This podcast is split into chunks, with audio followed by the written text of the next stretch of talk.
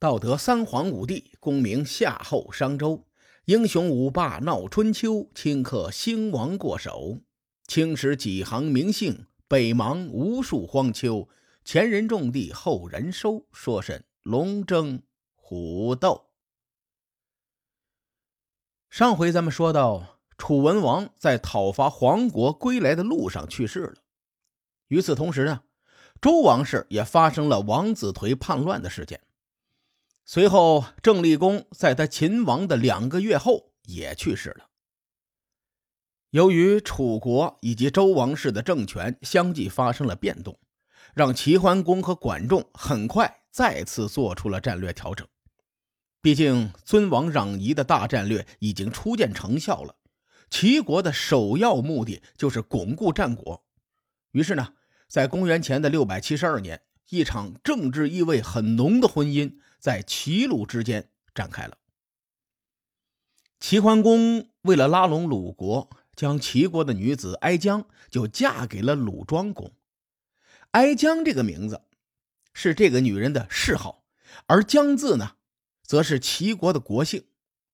有些奇怪的是，不知道出于什么原因，《左传》在公元前六百七十二年这一年中，并没有记载这个婚约，而是在两年后。鲁庄公在迎娶哀姜的时候，很突兀地记载了鲁庄公与哀姜的婚礼。不过，在其他的史书上，倒是在公元前六百七十二年中有提到齐国提出的这场婚约。我之所以奇怪呀，就是因为文姜的关系。有人说，这场婚礼是在文姜的指使下才完成的。而文姜呢，在公元前六百七十二年的时候已经去世一年多了，所以说这里存在一个疑点，因为难以考证啊，咱们先放一边，继续说这桩婚事。鲁国的鲁庄公生于公元前七百零六年，这个时候的他呢，已经是三十四岁了，在那个时代，这个岁数差不多就已经是中年人了，无论古今。中国男子娶媳妇儿都是一件美事儿，然而我怎么看这桩婚姻都有问题。问题呢，就出在这个新娘子哀姜的身份上。目前流传的最广的一种说法，说这个哀姜啊是齐桓公的妹妹。这个说法源自《史记·齐太公世家》。这个史料当中呢，里面说哀姜是桓公女弟也。因此，很多人就简单的认为哀姜是齐桓公的妹妹，没跑了。此外，《列女传》中也说，说哀姜啊是齐侯的女儿。无论是哪一任的齐侯，这个哀姜身上有齐国国君的血统，这件事儿十有八九它是真的。然而，经过考证，《史记》关于哀姜身份的描述是错误的。这姐们不太可能是齐桓公的妹妹。如果哀姜是齐桓公的妹妹，那他们的父亲都是齐僖公同志，而齐僖公在公元前七百三十一年继位，到公元前六百九十八年去世，在位三十多年。而齐僖公的女儿宣姜呢，则是在公元前七百一十八年就嫁入了魏国。此时，这个宣姜怎么说也得十六七岁吧？按照这个推断啊，齐僖公生宣姜的时候，则是在公元前七百三十四年前后。你再算一算，齐僖公至少是在公元前七五零年以前出生的人，所以这个齐僖公去世的时候，肯定是个五六十岁的小老头。咱们先不说五六十岁的小老头能不能生孩子。就算能，哀姜是个遗腹子，那到了鲁庄公迎娶她的那一年，这姐们儿也得快三十了。在那个年代，这个岁数的女人早就出嫁了。所以《史记》的这一点呢，肯定是搞错了。还有另一种说法，说哀姜啊是齐桓公的女儿。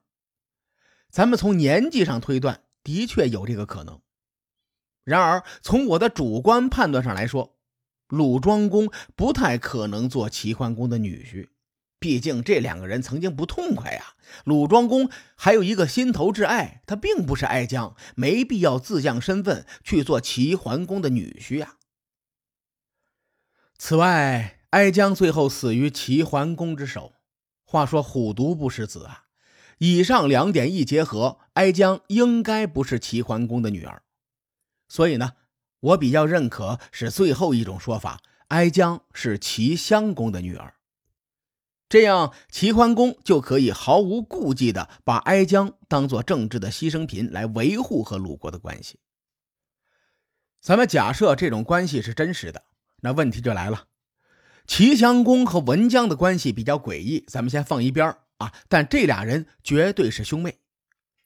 文姜呢，又是鲁庄公的母亲，这么算起来，哀姜就是鲁庄公的表妹。这属于近亲结婚呐，还没出五服呢，就是特别近的那种。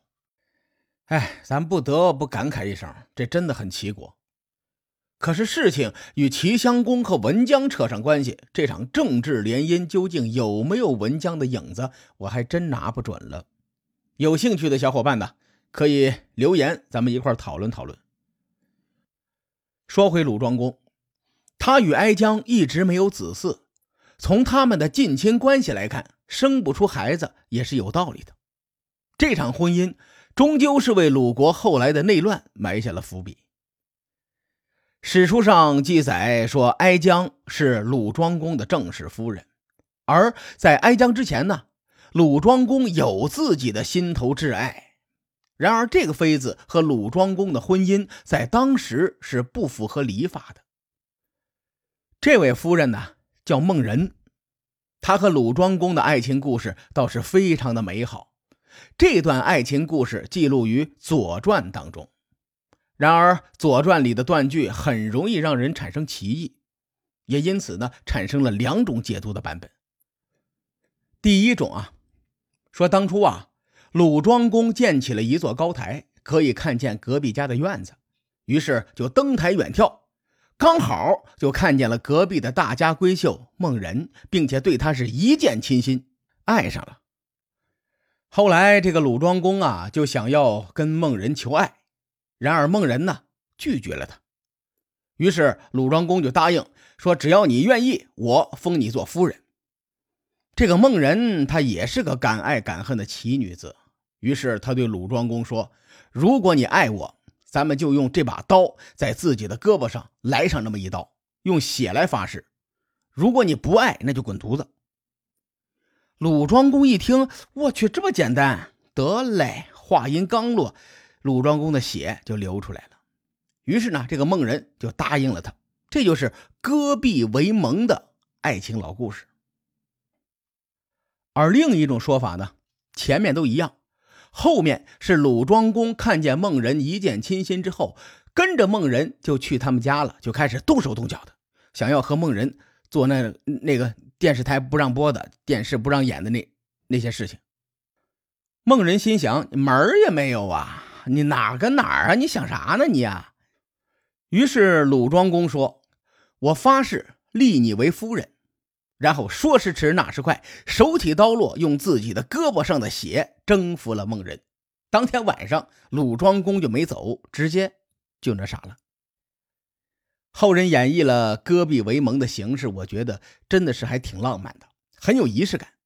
这个割臂为盟啊，说的就是两位相互割开自己的手臂，将自己的血涂抹在对方的嘴唇上，也叫做对天盟誓。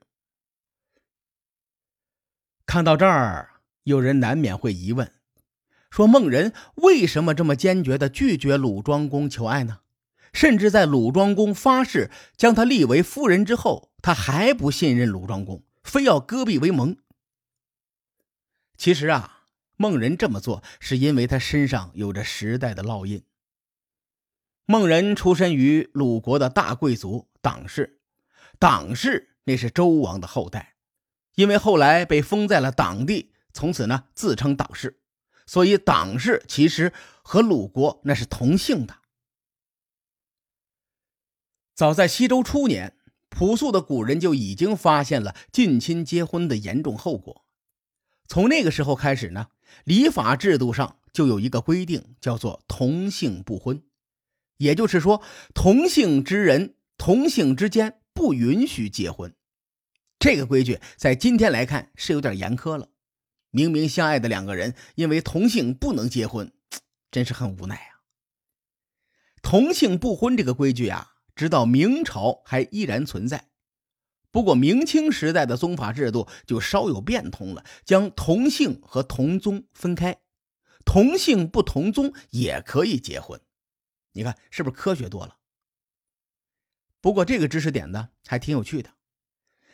咱们的史书上看到称呼女子的规则，都是丈夫的姓氏在前，娘家的姓氏在后。你比如说王李氏、孟张氏，而我们在史书当中呢，几乎没有看见过王王氏、孟孟氏、刘刘氏，对吧？原因呢，也在于此，同姓不婚，这真是个传承了几千年的规矩。书归正传啊，咱们说回孟人。因为有这个规矩在，鲁庄公和党氏之女孟人的婚姻是不符合礼法制度的，而鲁国呢，又是以礼法立国的。孟人在面对鲁庄公求爱的时候，知道他俩没有结果，在孟人的心里呀，同姓不婚那是周天子定下来的铁律，哪怕是你鲁庄公也没办法打破，所以他才会果断的拒绝鲁庄公。鲁庄公立下山盟海誓，承诺将孟人立为鲁国的夫人。孟人依然不信，甚至割臂为盟，才最终同意。可惜啊，人在时代面前终究是渺小的。鲁庄公再怎么努力，也敌不过这个宗法制度，到底是没能将孟人立为鲁国的夫人。鲁庄公终其一生都对孟人是恩宠有加。孟人呢？后来为鲁庄公生了一个儿子，叫公子班。史料记载说，鲁庄公一共四个儿子，他最喜欢的就是这个公子班。